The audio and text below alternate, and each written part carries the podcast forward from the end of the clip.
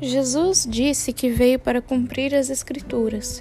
Para isso, ele passou 30 anos sendo preparado. Ele estudou a Bíblia e as leis, tinha o coração aberto e disposto a aprender da revelação de Deus.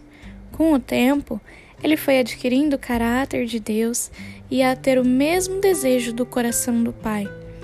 Basicamente, ele guardou todas as Escrituras e viveu, direcionado pelo Espírito, em obediência. Para realizar tudo ou coisas maiores que Jesus realizou, para ser semelhante a Ele, é preciso, no mínimo, receber do mesmo alimento, se dedicar à palavra de Deus e à sua revelação. Além disso, caminhar em obediência ao que foi dito. Quando Jesus cita Deuteronômio 8, 3, que nem todo homem viverá de pão, mas de toda palavra que sai da boca de Deus, ele está dizendo que nada do que ele faz e fala é para si.